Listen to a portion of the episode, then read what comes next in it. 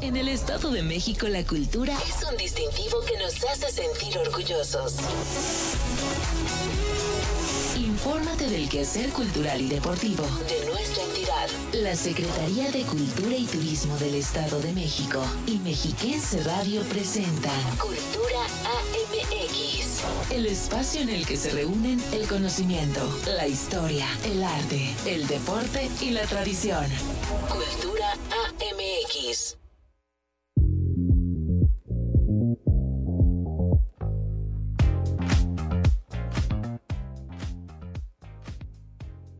Muy buenas tardes, ya por fin es viernes, viernes de Cultura AMX. Sea bienvenida, bienvenido a este noticiario que producimos entre la Secretaría de Cultura, Deporte y Turismo y Mexiquense Radio. Mi nombre es Belén Iniestra y es un gusto acompañarle hoy, 21 de enero del 2022, con todos los detalles más relevantes en materia cultural, deportiva y turística de nuestra entidad. Esta tarde, por ejemplo, le daremos toda la información relacionada con el Nevado de Toluca o, volcán Chinantecatl que en estos días nos ofrece una hermosa vista al Valle de Toluca y que es ícono de esta zona del Estado de México. Así que si usted está planeando visitarlo, es importante que conozca los diversos lineamientos, horarios, protocolos sanitarios y medidas de seguridad para que disfrute de una verdadera experiencia Edomex. Asimismo, le platicaremos de todas las actividades culturales, artísticas, deportivas y recreativas que tiene el Centro Cultural Mexiquense Bicentenario este gran complejo cultural del municipio de Texcoco para que nuestros amigos que nos están escuchando allá en la zona del Valle de los Volcanes se den una vuelta este fin de semana por las instalaciones y disfruten de toda la oferta que ya les platicaremos.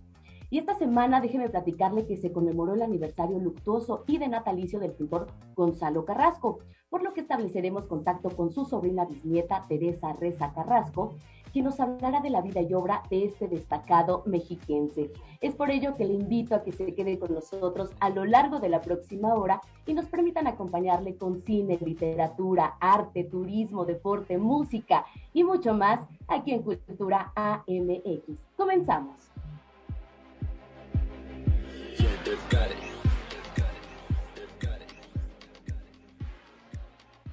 Cultura AMX.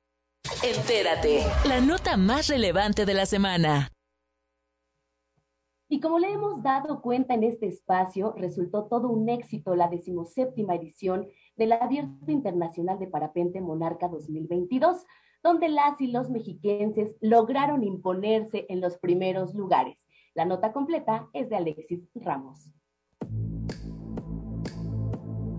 Escenarios naturales de los municipios de Temascaldepec, Pueblo con Encanto, y de Valle de Bravo, Pueblo Mágico, fueron sede del evento deportivo internacional abierto de Parapente Monarca 2022. Los 150 pilotos participantes originarios de 18 países, además de vivir la adrenalina y aventura, también disfrutaron de los destinos turísticos que ofrecen las localidades anfitrionas para vivir una experiencia Edomex durante los seis días de la competencia. En el Pueblo con Encanto de Temascaltepec, los asistentes al abierto tuvieron la oportunidad de recorrer el orquídea de Río Verde, espacio en el que se cultivan, producen y comercializan gran variedad de orquídeas. Visitar el santuario de la mariposa monarca en la comunidad de Piedra Herrada, conocer de historia y cultura en la parroquia de Nuestra Señora de la Consolación y en el Peñón del Diablo admirar y disfrutar la belleza natural. Durante la estancia en el pueblo mágico de Valle de Bravo, visitar el Museo del Centro Cultural Joaquín Arcadio Pagaza, caminar por el Jardín Central, comprar artesanías de cerámica de barro vidriado, hierro forjado, tejido, bordado o deshilado, admirar la arquitectura neoclásica de la parroquia de San Francisco de Asís, disfrutar de la cascada de velo de novia, ver el atardecer desde el mirador La Peña y disfrutar de la diversa gastronomía de la región. Este año, la Secretaría de Cultura y Turismo, a través de la Subsecretaría de Turismo, vinculó a las y los prestadores de servicios turísticos de la región para ofrecer a las y los asistentes paquetes de hospedaje, alimentación y diversas amenidades durante su estancia. En la parte deportiva, el Estado de México tuvo una destacada participación, ya que siete de las y los participantes están considerados este año entre los 10 mejores pilotos de parapente a nivel nacional. Asimismo, el premio novato del año se lo otorgó al joven mexiquense Christopher Pérez y en la rama femenil sobresalió en segundo lugar Patricia García. El abierto de parapente Monarca cumplió 17 años de realizarse en esta zona de la entidad mexiquense y se cumplieron los protocolos sanitarios respectivos para la seguridad y confianza de los habitantes así como de los participantes.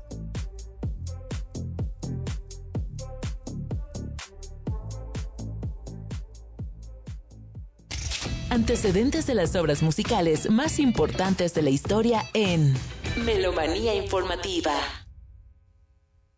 Y hoy 21 de enero estamos conmemorando el Día Internacional del Mariachi, música tradicional que nos da identidad y orgullo a la cultura mexicana y por supuesto una buena ocasión para escuchar y disfrutar de los diversos géneros musicales interpretados por un mariachi. Cuando pensamos en México, algunas de las imágenes más representativas que se nos vienen a la mente, sin duda son sus maravillosas playas, su gastronomía, sus pirámides y por supuesto, los mariachis.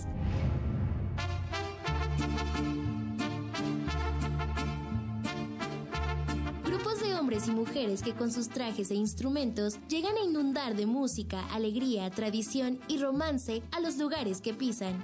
El vasto repertorio de los mariachis abarca canciones de las diferentes regiones de México, jarabes, minúes, polcas, balonas, chotis, valses, serenatas, corridos, baladas típicamente mexicanas que relatan combates, hazañas e historias de amor y canciones tradicionales de la vida rural. El mariachi es una de las tradiciones mejor conservada y con mayor relevancia en todo el país. El término mariachi es de origen incierto, pues existen tres versiones de este. La primera explica que los indígenas de Techaluta, Jalisco, llamaban así a un piso de madera en el que realizan sus bailes o zapateados. La segunda historia dice que la palabra proviene de la mezcla del castellano María y la lengua del pueblo coca, shi, son, que significa sones. Y la última versión indica que mariachi surgió del francés mariage, pues este término lo utilizaban los franceses para referirse a la música de las bodas en México durante la Guerra de los Pasteles. Sea cual sea el origen de la palabra, lo cierto es que el mariachi nace de la fusión de caracolas, teponastlis, huehuetls, flautas de carrizo o barro con guitarras y violines. En tanto se dio ese mestizaje instrumental, en 1695 los cocas inventaron la vihuela y con posteridad el guitarrón, que sustituyó al laúd y al contrabajo españoles respectivamente. En el año 2011, la Organización de las Naciones Unidas para la Educación, la Ciencia y la Cultura, UNESCO, declaró al mariachi como Patrimonio Cultural Inmaterial de la Humanidad y el día 21 de enero como el Día Internacional del Mariachi. En esa ocasión, la UNESCO calificó interpretación con mariachi como una música tradicional y un elemento fundamental de la cultura mexicana, a través de la cual se transmiten valores, patrimonio, historia y diferentes lenguas indígenas. Reconoció además las composiciones de este género al mariachi mismo por su vestimenta y accesorios, como ícono mundial y un orgullo nacional. En nuestro bello estado de México, en el municipio de Calimaya, esta tradición está más viva que nunca, pues tiene una riqueza musical, conocimiento y tradición de esta inigualable música mexicana. Alberga diferentes agrupaciones y por ello es conocida como la Tierra del Mariachi, donde cada año se hace su tradicional Feria Internacional del Mariachi. Podemos encontrar intérpretes de este género en casi toda la República Mexicana, y esto nos habla de su relevancia cultural. Esta expresión conjuga sabiduría popular, ejecución de instrumentos, tradición e improvisación de patrones rítmicos y melódicos que nos han hecho vibrar el alma y el corazón durante muchas generaciones. ¡Feliz Día del Mariachi!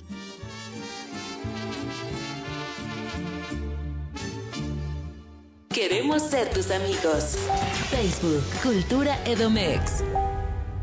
Cartelera. Muestras nacionales e internacionales. Conversatorios. Estrenos y ciclos de cine de la Cineteca Mexiquense en Sala Cinematográfica. Y esta semana, de la mano de la Cineteca Mexiquense, le invitamos a ver el ciclo de cine de Wes Anderson, el cual está disponible, por supuesto, en la sala de la Cineteca. Aquí la información. El archipiélago japonés dentro de 20 años. La saturación canina ha alcanzado proporciones de epidemia. Un brote de gripe canina se propaga por la ciudad de Megasaki. Hola, ¿qué tal? Soy Itzel Rangel de la Cineteca Mexiquense y quiero contarles sobre el ciclo de Wes Anderson, el cual forma parte de la programación de estos primeros meses del 2022. Wes Anderson, director de cine, guionista, productor y actor estadounidense. Nominado en varias ocasiones a los premios Oscar y ganador del Globo de Oro, del Premio BAFTA y del Oso de Plata. Te esperamos en la Cineteca Mexiquense del 4 de enero al 17 de febrero para que disfrutes de los ocho títulos que conforman este ciclo. Por ejemplo, Tres son multitud, La vida acuática con Steve Sisow, Hotel Chevalier, Viaje a Darjeeling, Isla de Perros y el Gran Hotel Budapest. I love you. I love you. She was dynamite in the sack, by the way. Recuerda que la entrada a estas funciones es totalmente gratuita. Si deseas saber más sobre el ciclo de Wes Anderson y sobre toda nuestra cartelera, visita nuestro sitio web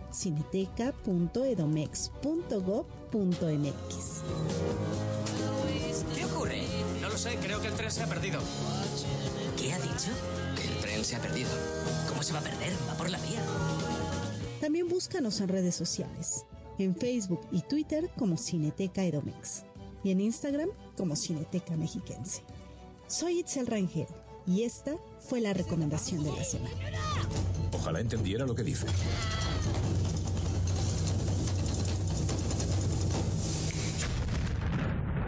Jolín. Cultura AMX. En la charla con...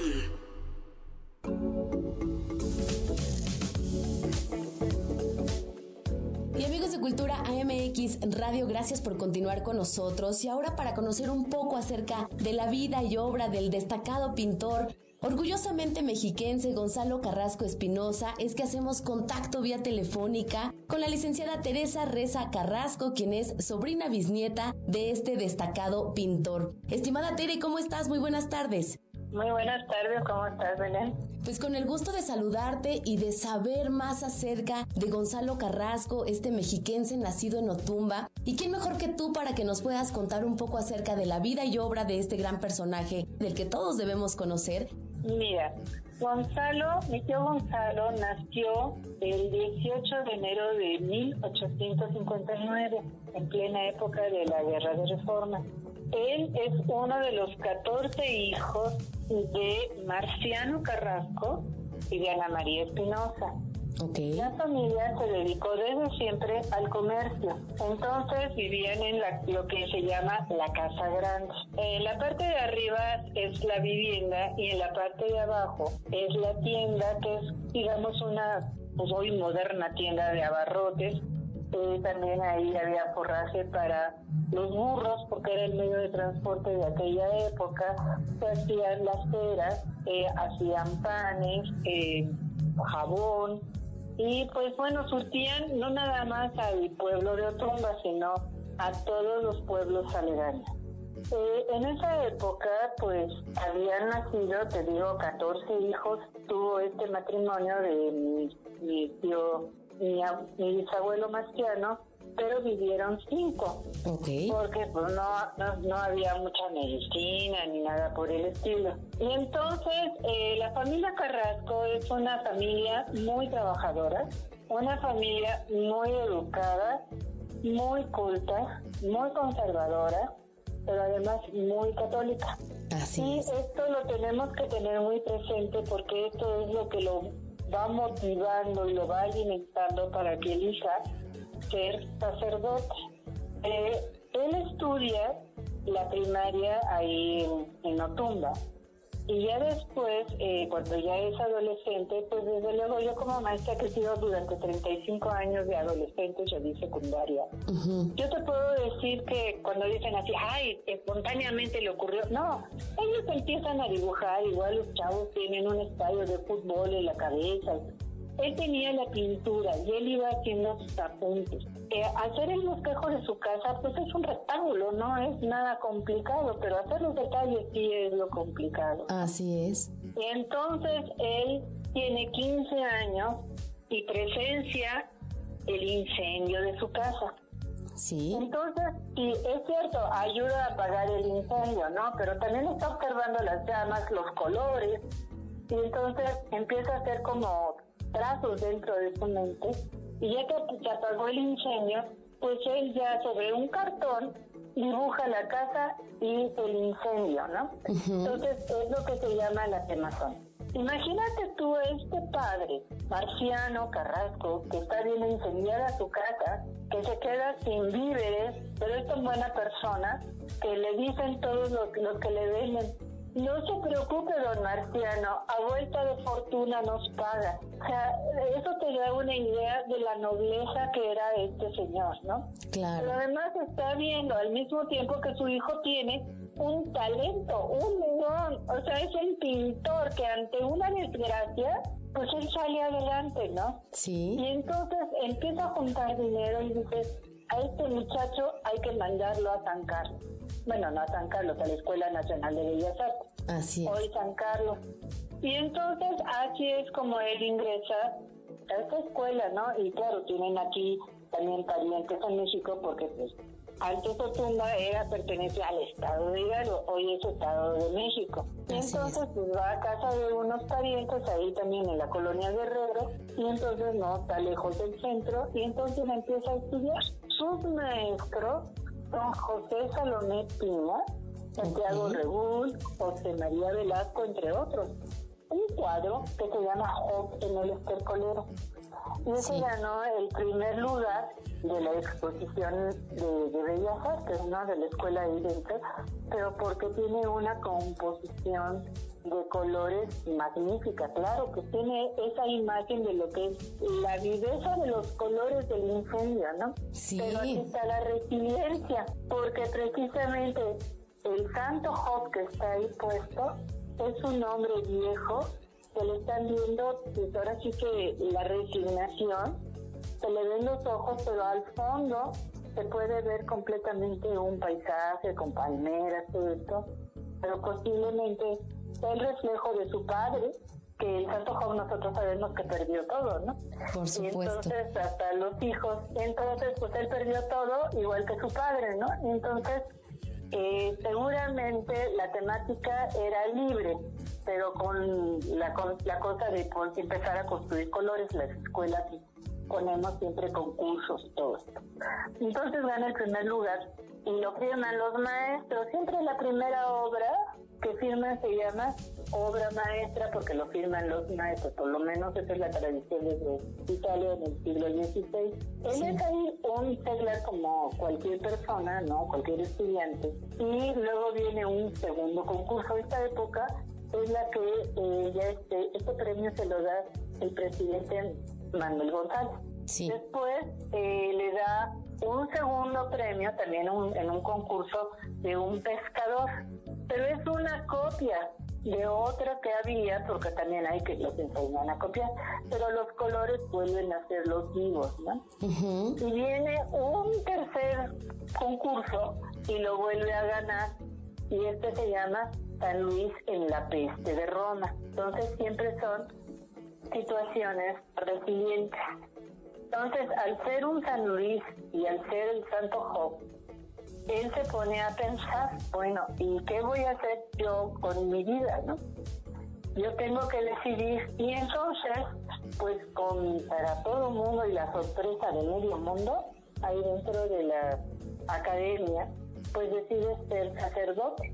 Eh, Tere, me gustaría también que platicáramos acerca del Museo Gonzalo Carrasco, este magnífico lugar que resguarda la Secretaría de Cultura y Turismo. Ya nos platicabas un poquito acerca de estos dos pisos, de cómo, cómo están divididos. Que a la gente también que te está escuchando le puedas platicar qué es lo que va a poder encontrar cuando vaya a este maravilloso museo.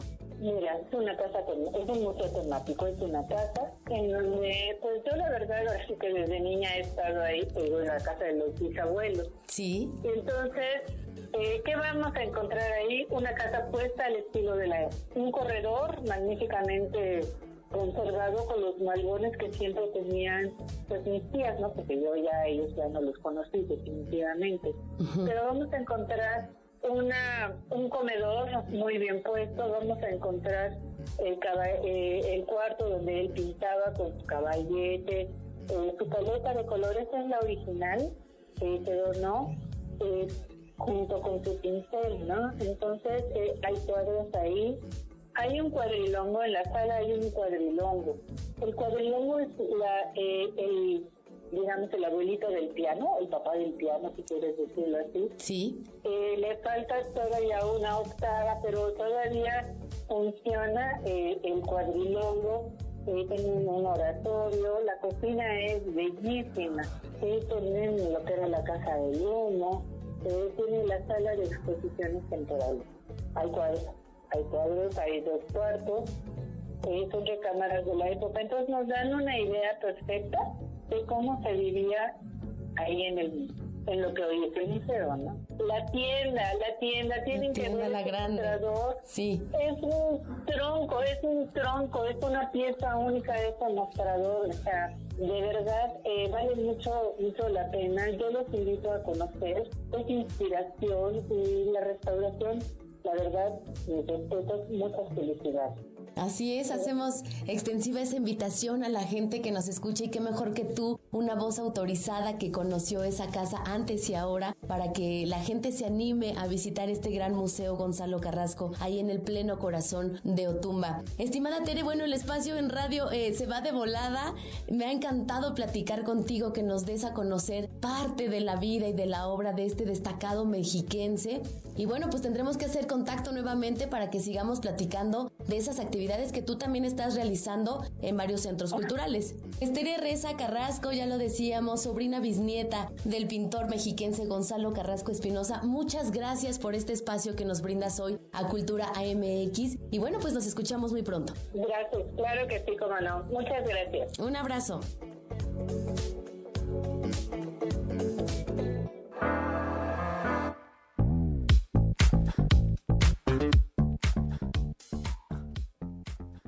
Con esta entrevista es momento de ir a una pausa. No se vaya, ya regresamos con más a Cultura MX Radio.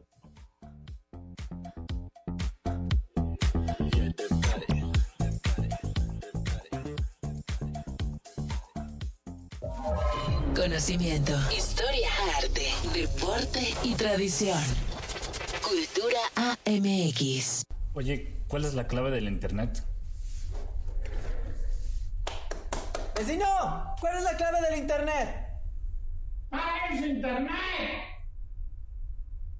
¡Esa es la clave! ¡Paguen su internet! Todo en minúsculas y sin espacio. ¡Ah! Gracias. Desde el PT promoveremos el programa México Conectado para que los estudiantes en todo México tengan internet residencial sin costo. El PT está de tu lado. Raticida, gasolina, ácido sulfúrico amoníaco, acetona. No importa qué droga química te metas, todas están hechas con veneno y de todas formas te destruyes. La sangre de las drogas nos mancha a todos. Mejor métete esto en la cabeza. Si te drogas, te dañas. Si necesitas ayuda, llama a la línea de la vida. 800-911-2000. Para vivir feliz, no necesitas meterte nada. La programación de este horario es clasificación A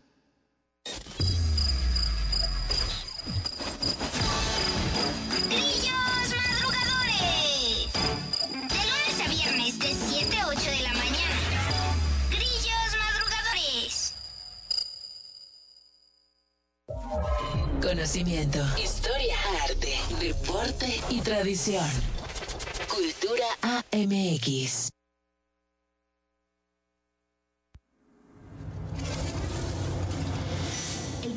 y caricaturista mexicano José Guadalupe Posada falleció un 20 de enero, pero del año 1913. Fue famoso por sus litografías con escenas de muerte, estampas populares y caricaturas sociales. Desde muy joven se inició en el dibujo satírico e ingresó a los 16 años al taller Trinidad Pedroso para aprender grabado en madera y litografía.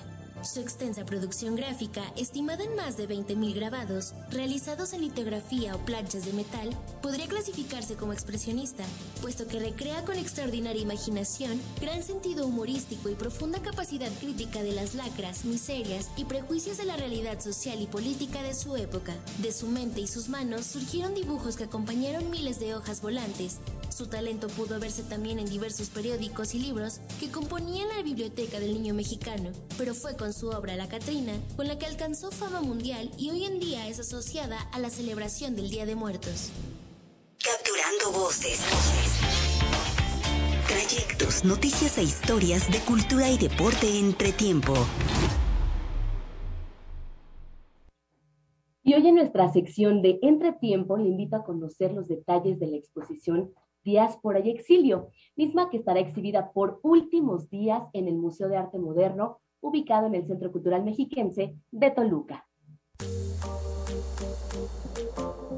¿Qué tal amigos? Soy Telma Morales, directora del Museo de Arte Moderno y en esta ocasión pues para invitarlos a este fin de semana cerramos una exposición que ha tenido de verdad muchísima aceptación entre el público que es Diáspora y Exilio. Esta exposición conformada por 51 obras de artistas extranjeros, la mayoría son de la colección mayor de este museo, así como algunas piezas que nos prestaron asociaciones civiles como es el caso del el Consejo Leonora Carrington Asociación Civil. No se la pueden perder, los invito de verdad a que los que no hayan podido asistir vengan con familia, con su protocolo de, ya saben, aquí tenemos lo que nos establece la Secretaría de Salud, los podemos recibir, por supuesto que traigan su cubrebocas, la sana distancia. Y bueno, pues ya son estos últimos días de esta exposición, la verdad es que no quisiéramos que terminara, estuvo bastantes meses y bueno, eso dio oportunidad a que más gente pudiera verla, también tuvimos el programa académico que también fue muy, muy, muy importante este programa porque tuvimos talleres como el de arte simbólico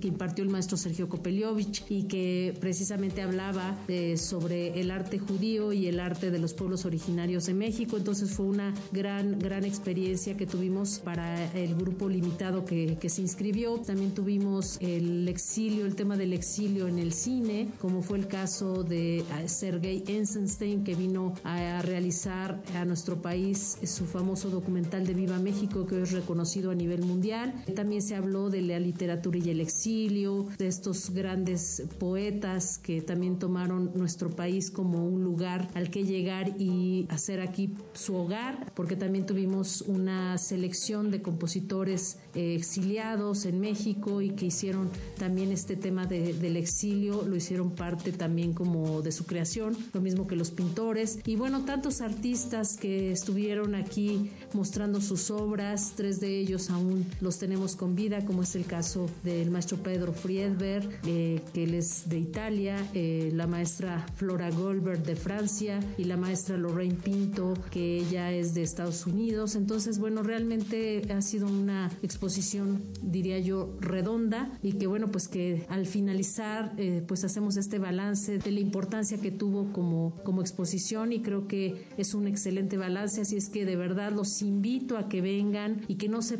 pierdan pues estos últimos días o este último fin de semana que estará aquí con nosotros y que pues ya se van el resto de las obras que nos habían prestado. Eh, para quienes no tengan la oportunidad de estar aquí en Toluca próximamente, también sigan nuestras redes sociales, se irá a otra sede también de la Secretaría de Cultura, pero ahora en la zona oriente de nuestra entidad. Así es que pues no falten, recuerden que nuestros horarios son de martes a sábado, de 10 a 6 de la tarde, los domingos de 10 a 3. También recuerden nuestra dirección es Boulevard Jesús Reyes Heroles 302. Estamos en el Centro Cultural Mexiquense, aquí en la ciudad de Toluca, así es que los esperamos.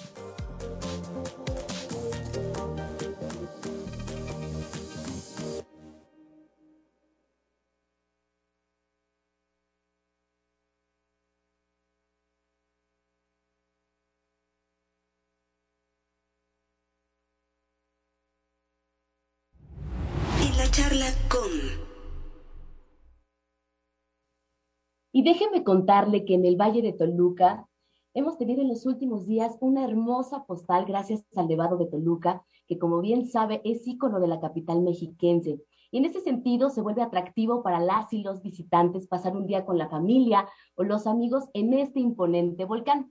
Sin embargo, hay lineamientos, medidas y protocolos que debemos conocer si es que estamos planeando una visita. Para conocer toda esta información es que hacemos contacto vía telefónica con el geógrafo Mario Fermín Castañeda Rojas, director del área de protección de flora y fauna del Nevado de Toluca. Estimado Mario, ¿cómo estás? Muy buenas tardes. ¿Qué tal? Muy buenas tardes, Belén. Gracias por la invitación y aquí contento de estar con ustedes. Pues un gusto saludarte también y me gustaría iniciar esta charla que nos platicaros un poquito también para la gente que no está tan familiarizada con el Nevado de Toluca, que nos platiques un poco de las cualidades de este volcán, como su ubicación y altimetría, por favor. Con muchísimo gusto.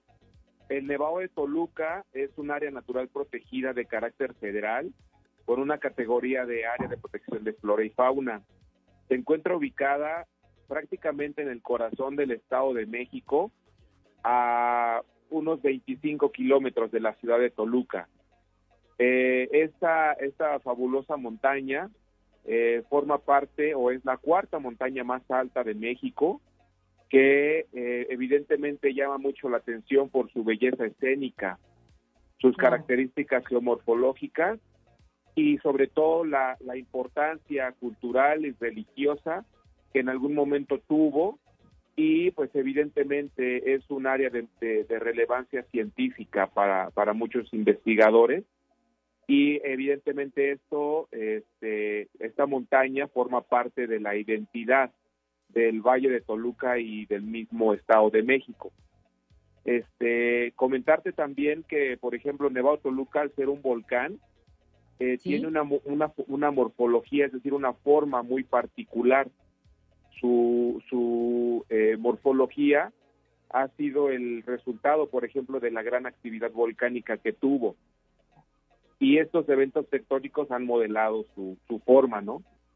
En este sentido, hay varios picos, varias, varios puntos de interés, como por ejemplo el pico del Fraile, que se encuentra, es la, es la punta más alta, a 4.680 metros sobre el nivel medio del mar. Y seguramente ustedes alguna vez han visto alguna fotografía del interior del cráter, de las lagunas. Bueno, pues efectivamente al interior del cráter existen ciertas particularidades que lo hacen un escenario único a nivel mundial, como son, por ejemplo, los dos lagos como conocidos como del Sol y la Luna, que se encuentran a una elevación de 4.210 metros. Y sin dejar de lado la gran variedad o la riqueza de especies de plantas y animales que existen, ¿no? Más de 550 especies de plantas, eh, más de 150 especies, por ejemplo, de hongos y otro tanto de eh, especies de vertebrados, como por ejemplo mamíferos, anfibios, reptiles y aves. Es decir, la gran diversidad y características particulares que tiene el Nevado de Toluca lo hacen un área de importancia regional, nacional y mundial. Así es, la verdad es que como bien lo comentas, muchísimas cualidades tiene el Nevado de Toluca, ha sido también sujeto de investigaciones y, ¿por qué no?, también de nosotros de muchas anécdotas y experiencias. La gente que desee visitarlo en los próximos días, ¿qué es lo que necesita saber, estimado Mario? ¿Cuáles son esos lineamientos que deben de seguir? Muy importante, esto, Belén, que comentas es sumamente importante lo, las recomendaciones que nosotros les hacemos es eh, que se documenten, que investiguen precisamente cuáles son esos requerimientos. Y por mencionar algunos muy puntuales, los horarios de visita. El Nevado Toluca está abierto de martes a domingo y el horario del cráter, del ingreso al cráter es de 8 de la mañana a 3 de la tarde. Después de las 3 de la tarde ya ningún visitante entra.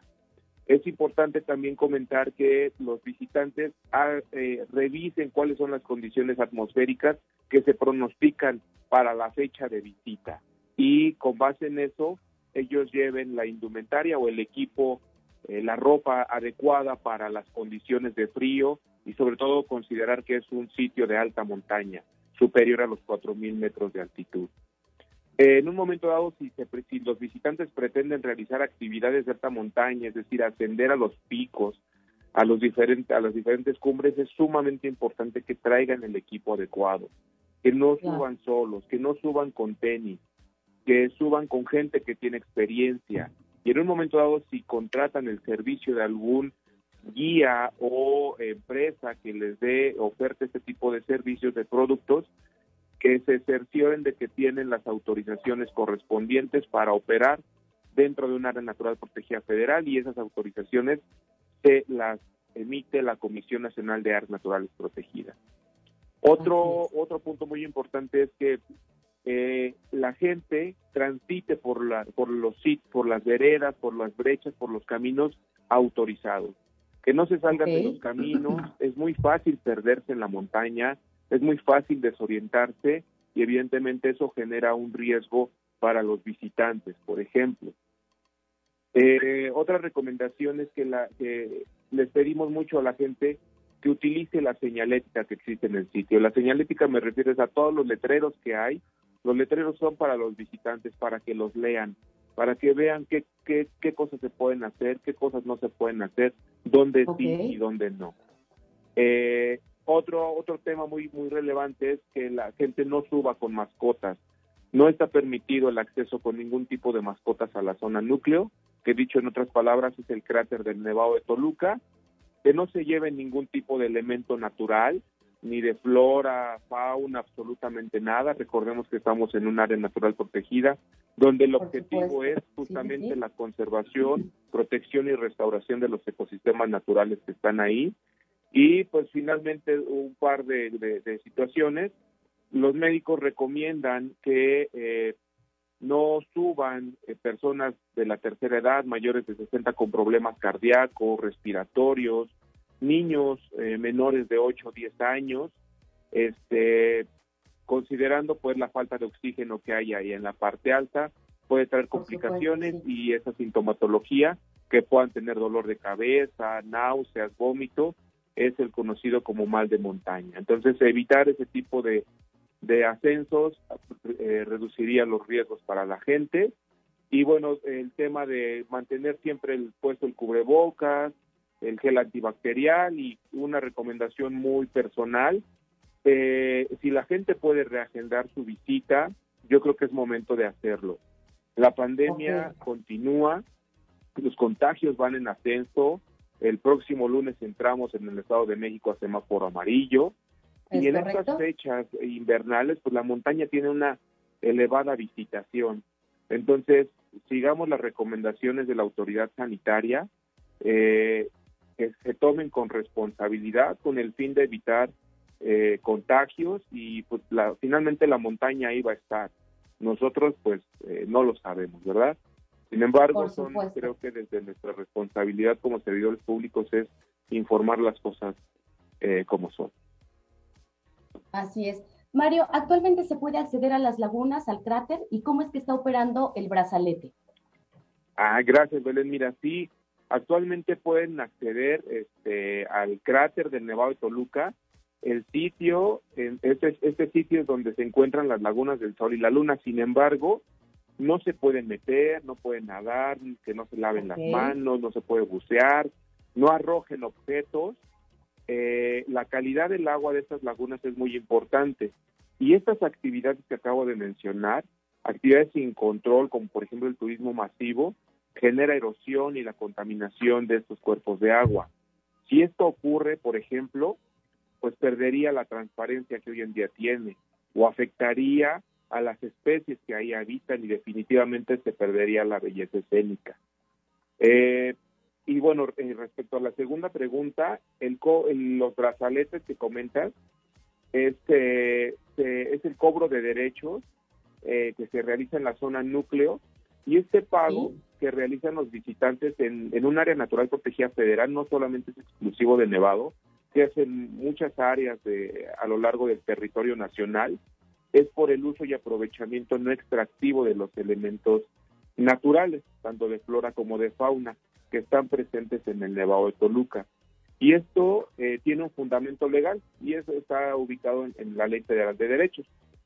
Eh, y aparte de tener un, este, una finalidad de recaudación, también es un mecanismo para controlar la demanda turística y ser un vehículo de educación ambiental y de difusión de las áreas naturales protegidas. Cabe resaltar, Belén, que no toda la, la gente paga. Hay, hay personas que están exentos de este, de este pago, como son los residentes del área natural protegida. Recordemos que el área protegida tiene 53.590 hectáreas. Hay 16 localidades dentro de casi 5.000 visitantes, perdón, 5.000 habitantes eh, dentro del área protegida y esas personas que son residentes no pagan, no tienen ningún eh, costo su acceso al, a la zona núcleo. Eh, tampoco pagan menores de 12 años, personas de la tercera edad con credencial del INAPAM, discapacitados, pensionados y jubilados, por ejemplo. Y bueno, si son estudiantes y profesores con credencial vigente, pagan el 50%. Y bueno, la pregunta es, ¿y qué pasa con ese recurso, verdad? Es importante comentar que los ingresos que se obtienen de este cobro de derechos en todas las áreas protegidas federales del país retornan a las mismas áreas a través de los programas de subsidio, los diferentes programas que existen eh, dentro de la CONAM para llevar a cabo proyectos de restauración, de manejo y rehabilitación de ecosistemas y su biodiversidad. Y estos, estos proyectos los ejecutan los, los ejidos, las comunidades, las personas que viven dentro de las áreas naturales protegidas. Y bueno, finalmente se traduce como un apoyo económico para impulsar incluso proyectos productivos dentro de estas mismas localidades. Correcto. Estimado Mario, pues muchas gracias por esta información que nos brindas. Ahí están un poco de los lineamientos que debemos seguir si queremos asistir al Nevado de Toluca. Eh, importante mencionar que es responsabilidad de todos el cuidado de la flora y de la fauna de este imponente y maravilloso lugar, así como de todos los lugares que podamos recorrer.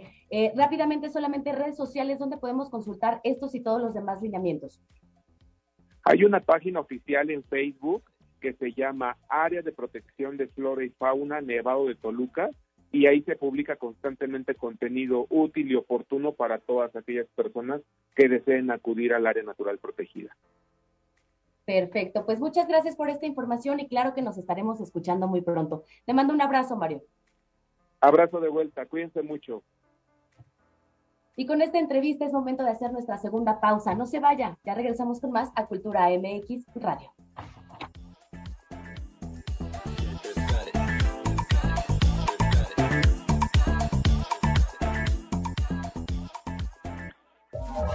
Conocimiento, historia, arte, deporte y tradición.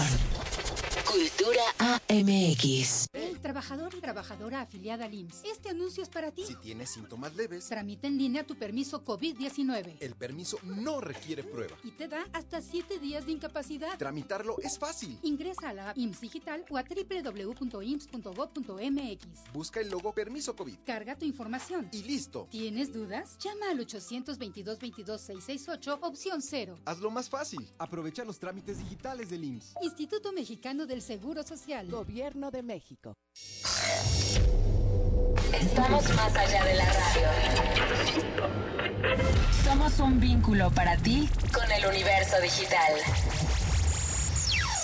En un mundo dominado por hashtags, likes, stories, algoritmos, avatars, tendencias. Encuéntranos a un clic de distancia. Escucha todas nuestras frecuencias en dispositivos móviles a través de radio y tvmexiquense.mx. Descubre la música, las voces y el sonido de Mexiquense Radio en radio y tvmexiquense.mx. Ahora tú decides qué escuchar. Aquí no hay restricción de temas. Tú tienes el control total. Visita nuestra página radio y tvmexiquense.mx y descubre lo que no se escucha en nuestras transmisiones convencionales. Es nuestro servicio de podcast a la carta. Adelantar, compartir, pausar. Desde hoy tú decides cuándo y qué escuchar. Radio. No es tanto de qué podemos hablar, sino qué te podemos contar. Conocimiento, historia, arte, deporte y tradición. Cultura AMX.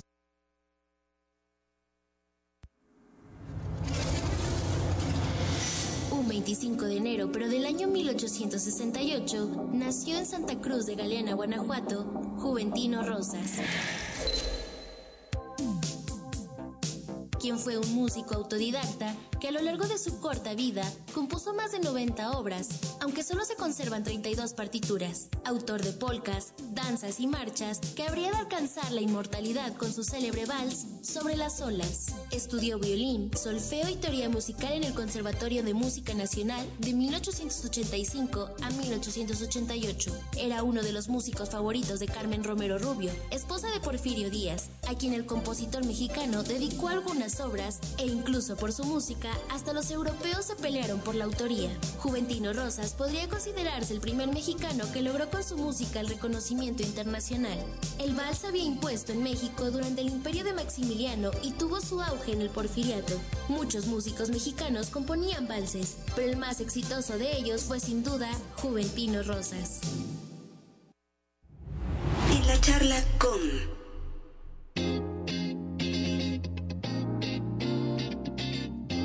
because de Cultura MX Radio, gracias por continuar con nosotros y ahora para conocer todas esas actividades que nos están esperando en el Centro Cultural Mexiquense Bicentenario, allá en el oriente de la entidad, específicamente en el municipio de Texcoco, es que hacemos contacto vía telefónica con Michelle Aguirre. Ella es la directora de Servicios Culturales del Valle de los Volcanes. Estimada Michelle, ¿cómo estás?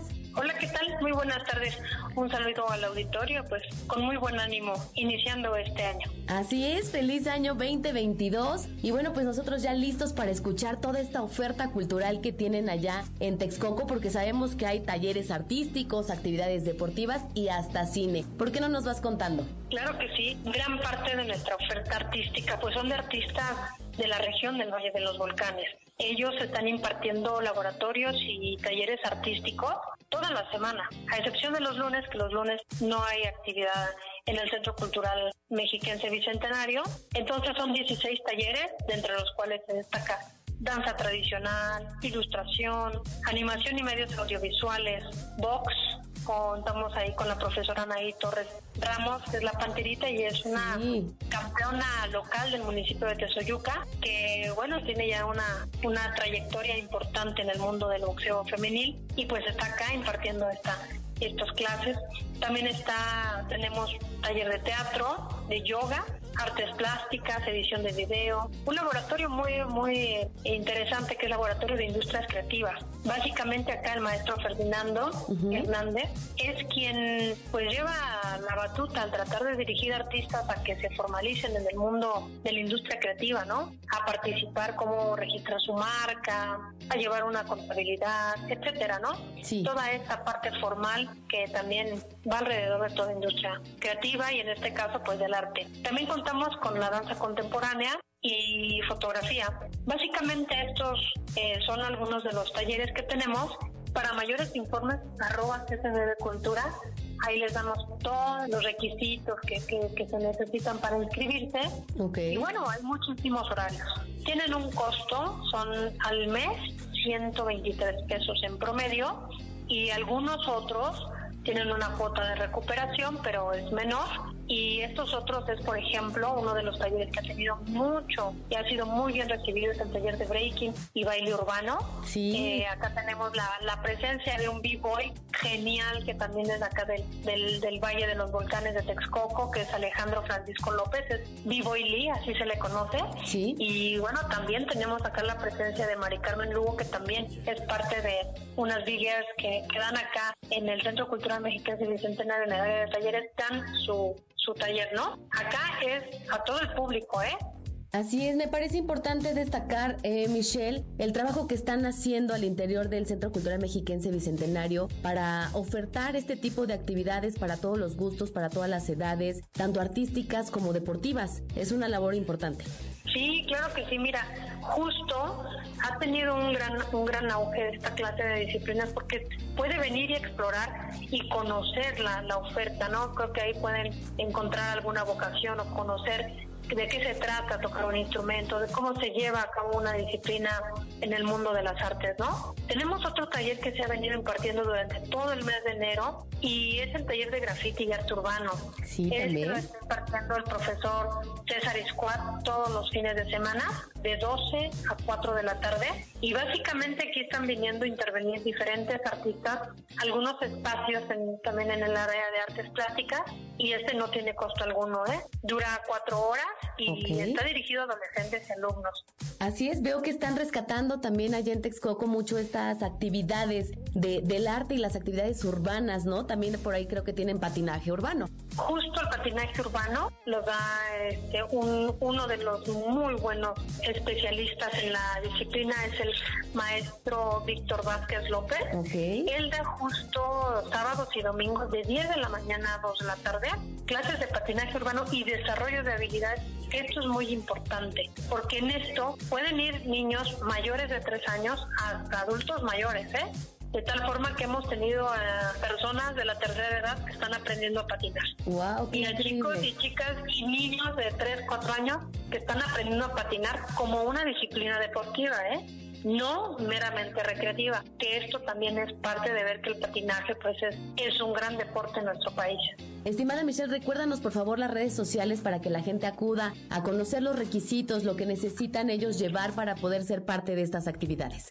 Sí, claro que sí, mira, es tanto en Facebook, en Twitter y en Instagram, estamos como arroba CCMB Cultura. Ahí están las redes sociales para mayor información. Y bueno, pues Michelle, estaremos en contacto próximamente contigo porque sabemos que este 2022 viene cargado de muchas actividades a lo largo del año, pero bueno, en el siguiente mes también tendrán nuevas sorpresas. Sí, claro que sí, ya regresa la Orquesta Filarmónica Mexiquense con ensayos a partir del primero de febrero y con una nueva temporada que va a estar sensacional. Perfecto, pues ya estaremos platicando de esa nueva temporada de la Orquesta Filarmónica Mexiquense para que también la gente se dé cita allá en esta maravillosa sala de conciertos Elisa Carrillo. Muchas gracias Michelle por toda esta información y nos estaremos escuchando muy pronto. Claro que sí, estamos a tus órdenes y les mando un fuerte abrazo. Abrazo de regreso, bonita tarde.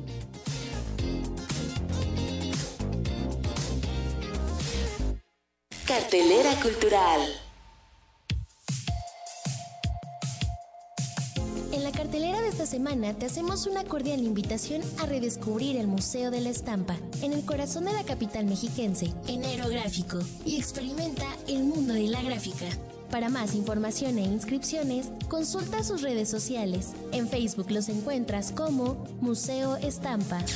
El Museo de la Acuarela te espera con los brazos abiertos para que admires las obras de los acuarelistas más reconocidos como Pastor Velázquez, Edgardo Coglan, Ignacio Barrios, Ángel Mauro Rodríguez, Roberto Velasco, Benito Nogueira, entre otros artistas que han contribuido al enriquecimiento cultural de nuestra entidad. Además, puedes visitar la exposición de las obras que participaron en el Premio Tlaloc 2021 y la acuarela del mes de enero. No olvides visitar al mamut, el gigante de la prehistoria, que se encuentra en el Museo de Antropología e Historia del Estado de México. Esta exposición tiene como objetivo divulgar el conocimiento aprendido a partir del mamut, así como reflexionar sobre la importancia del patrimonio paleontológico y su relevancia en el contexto que lo resguarda. Son sus últimas semanas, no te lo pierdas. Te recordamos que todos nuestros museos están abiertos al público de martes a sábado de 10 a 18 horas y domingos de 10 a 15 horas. Este fin de semana no te olvides de visitar el Parque de la Ciencia Fundadores, justo a un lado del Cosmovitral, un lugar donde podrás llevar a cabo diversas actividades como visitar el planetario con una pantalla de 360 grados, explorando el universo y emprendiendo viajes a lugares remotos y extraordinarios con tu familia y amigos. Cada año, cientos de mariposas monarca vuelan más de 4.500 kilómetros desde el sur de Canadá para llegar a los santuarios de nuestro estado de México, en San José del Rincón y en Temascaltepec. Planea tu visita con tu familia y amigos para vivir una experiencia única y extraordinaria. Recuerda seguir los lineamientos para el cuidado y la preservación de esta grandeza de la naturaleza. El Centro Regional de Cultura Nepantla te invita a pertenecer a los talleres de formación artística. Tendrán taller de literatura, de técnica y coreografía en danza clásica, taller de música y taller de danza contemporánea. Para más información, consulta sus redes sociales. En Facebook los encuentras como Centro Regional de Cultura Sor Juana Inés de la Cruz. Las tiendas Casar te invitan a que sigamos impulsando la comercialización de las artesanías hechas por mexiquenses. Cuentan con piezas realizadas en más de 10 ramas artesanales, dentro de las que se incluyen árboles de la vida, joyería, vajillas, tejido, artículos de madera, juguetes tradicionales, manteles, ollas de barro, talavera, rebozos, entre otras. Una oportunidad única de acceder a las artesanías hechas por manos mexiquenses. Compra y regala artesanías porque lo hecho en México está bien hecho, pero lo hecho en el Estado de México está hecho con el corazón.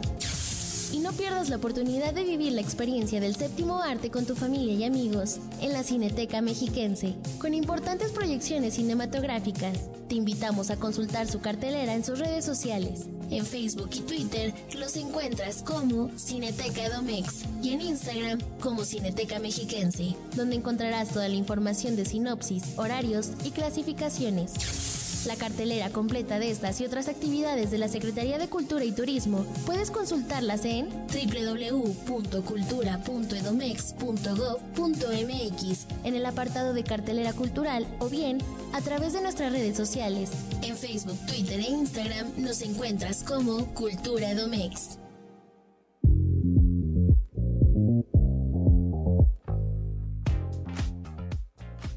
Con nuestra cartelera cultural hemos llegado al final de nuestro programa, no sin antes informarle que a partir del próximo lunes 24 de enero, la red estatal de museos reducirá el aforo al 60% en todos sus espacios. Esto a fin de seguir manteniendo la sana distancia y poder disfrutar de las exposiciones que se tienen. No olvide que es momento de seguir cuidando todos de todos y que le esperamos con el cubrebocas bien puesto. Otra invitación que le hago es a que sigan nuestras transmisiones en el programa virtual Cultura, Deporte y Turismo en un clic 3.0 donde cada semana hay una extraordinaria programación con recitales, conversatorios, talleres, actividades deportivas y sitios maravillosos de nuestra entidad, por supuesto, y ya lo sabe, a través de nuestras redes sociales, que en Twitter, Facebook e Instagram nos encuentran como Cultura Edomex. En la coordinación general de este programa se encuentra Mario Vallejo, Agradecemos en los controles técnicos a José Martínez, también a nuestro productor Hugo Dueñas, así como las colaboraciones de Patricia Fierro, Jimena Rodríguez, Erika Mendoza y Alexis Ramos. En la continuidad se encuentra Francisco Díaz. Mi nombre es Belén Iniestra y les recuerdo que tenemos una cita el próximo viernes en punto de las 16 horas aquí en el noticiario Cultura AMX. Cuídense mucho y que tenga extraordinario fin de semana. Porque la cultura es lo que nos une. Cultura AMX.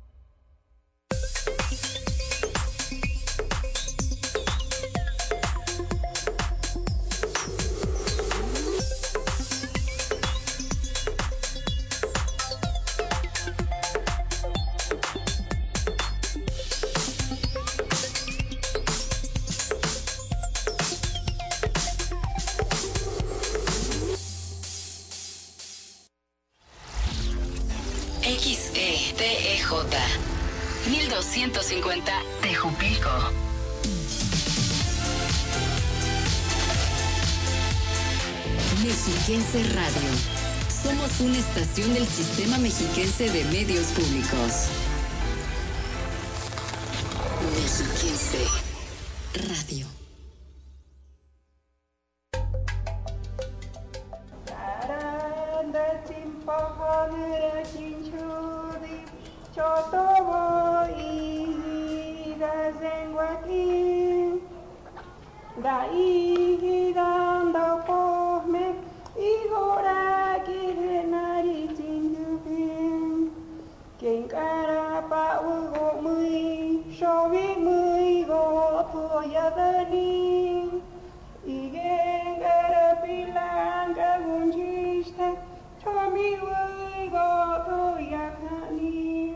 Las Mañanitas en Otomí. Centro Comunitario de San Cristóbal Huichochitlán, municipio de Toluca.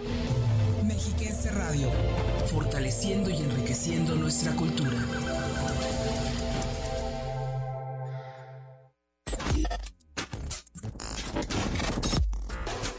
Cóncavo y con sexo. Cóncavo y con sexo.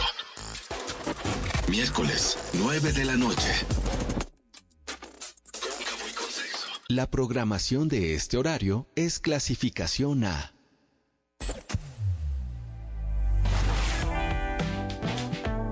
Matices. Martes y jueves, 12 del día. Byte. AMX Noticias. El gobernador del Estado de México, Alfredo del Mazo Maza, quien ayer comunicó que había contraído la enfermedad COVID-19, dio a conocer mediante un mensaje en redes sociales que debido al aumento de casos ocasionados por el virus SARS-CoV-2 en la entidad, el Estado de México pasará a semáforo epidemiológico color amarillo a partir del lunes 24 de enero. De igual forma, en el mensaje emitido por el gobernador del Mazo, hace un atento llamado a la población para continuar con las medidas sanitarias y no bajar la guardia.